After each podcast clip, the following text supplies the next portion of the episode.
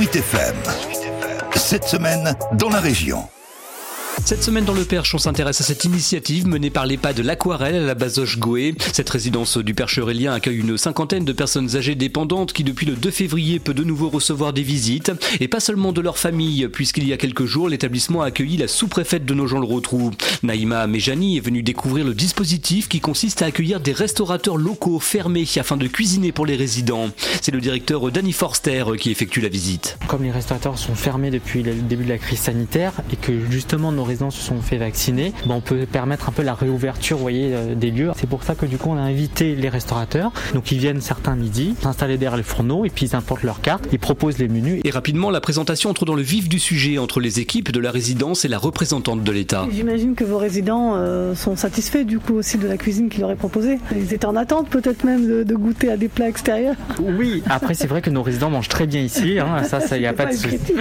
Mais euh, oui, c'est c'est un bonheur, c'est un, un petit plus, je veux dire. Donc oui, puis même ça fait plaisir de voir euh, des restaurateurs. Donc on peut aller le voir si vous voulez.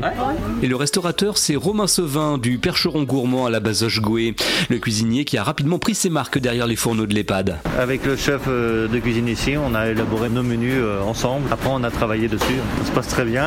Nous, on fabrique au restaurant. On vient ici faire chauffer, mettre en assiette et servir les clients. Aujourd'hui, c'était un effiloché de bœuf avec de la bière et une purée de carottes et purée de pommes de terre. Une démarche qui ne peut que séduire la de Nogent-le-Rotrou, Naïma Mejani. Je salue l'initiative parce que c'est vrai que les restaurateurs en ce moment sont en difficulté, sont fermés depuis plusieurs mois et ça leur permet aussi de travailler et de se faire connaître, euh, même si c'est un public qui de fait sort peu, mais au moins de faire connaître leur initiative et leur capacité d'adaptation aussi, puisque eux sont les restaurateurs qui sont ouverts aujourd'hui sur le département et notamment dans l'arrondissement de Nogent. Donc ça leur permet aussi d'avoir une activité euh, au bénéfice des résidents que vous accueillez chez vous, qui ont l'air d'être contents aussi de, Allez, bénéficier, de bénéficier.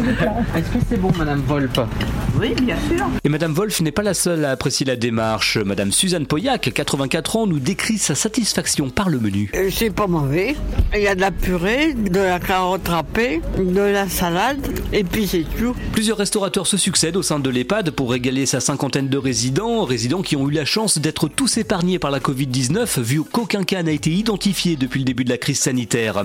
Et la vie reprend donc son cours presque normalement dans l'établissement, comme on aimerait que ce soit le cas pour tout le monde et le plus vite possible.